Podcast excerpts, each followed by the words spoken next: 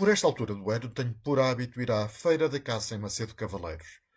Não que seja caçador ou que o evento seja particularmente interessante, mas sempre é um pretexto, que aliás se tornou hábito, para visitar amigos, ver paisagens transmontanas e mudar de ares.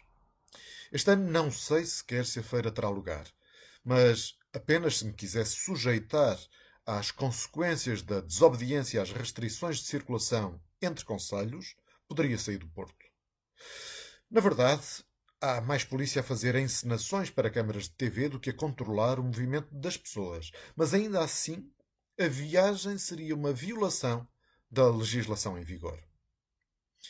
Trata-se de um singelo exemplo das inúmeras medidas restritivas da liberdade impostas por políticos de forma cega a propósito da Covid-19.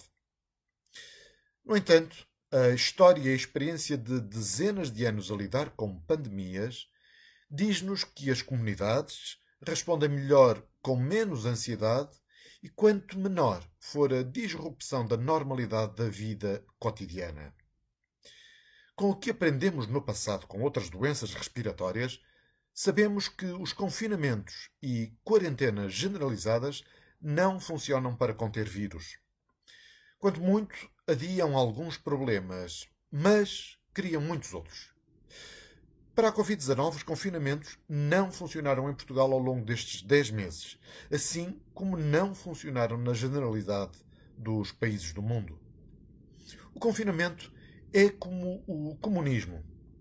Vamos tentar outra vez a sua implementação para ver se é desta que finalmente funciona.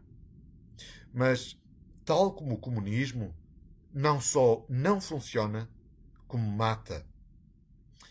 Acho admirável que, depois dos incêndios de Pedrógão, do roubo de tanques, da colonização do aparelho de Estado, do abuso das relações familiares no governo, da intromissão política no sistema de justiça, das mentiras, da falta de vergonha e de tudo o que está associado ao exercício do poder por António Costa, ainda subsista uma larga camada de portugueses que acredita que, faça uma crise sanitária, o Primeiro-Ministro pense em salvar os portugueses e não na cosmética da sua popularidade. De um Presidente da República exige-se que zele pelo regular funcionamento do Estado de Direito e, sobretudo, que seja um garante da defesa e proteção dos cidadãos perante os abusos do Estado nas suas vidas. Tudo o que Marcelo não fez.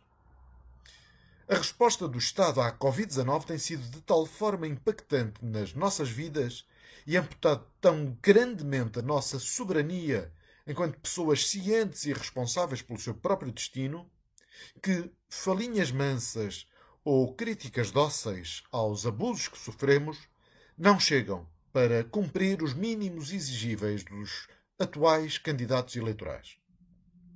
Por isso, se a resposta das pessoas que não que são contra os confinamentos e a definição por burocratas do que são atividades essenciais for a abstenção ou o voto nulo, isso deixa-me com alguma esperança.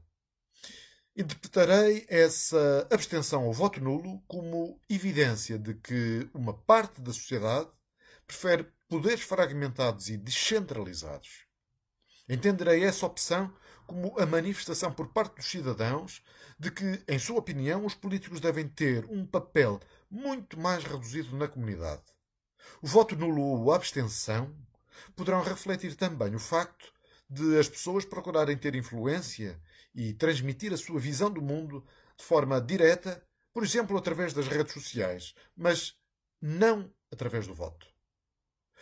Muitos dos que votam nulo ou que se abstêm querem provavelmente usufruir da liberdade do seu cotidiano, em vez de esperarem cartas de alforria otorgadas por quem está no poder. É que democracia não é sinónimo de liberdade.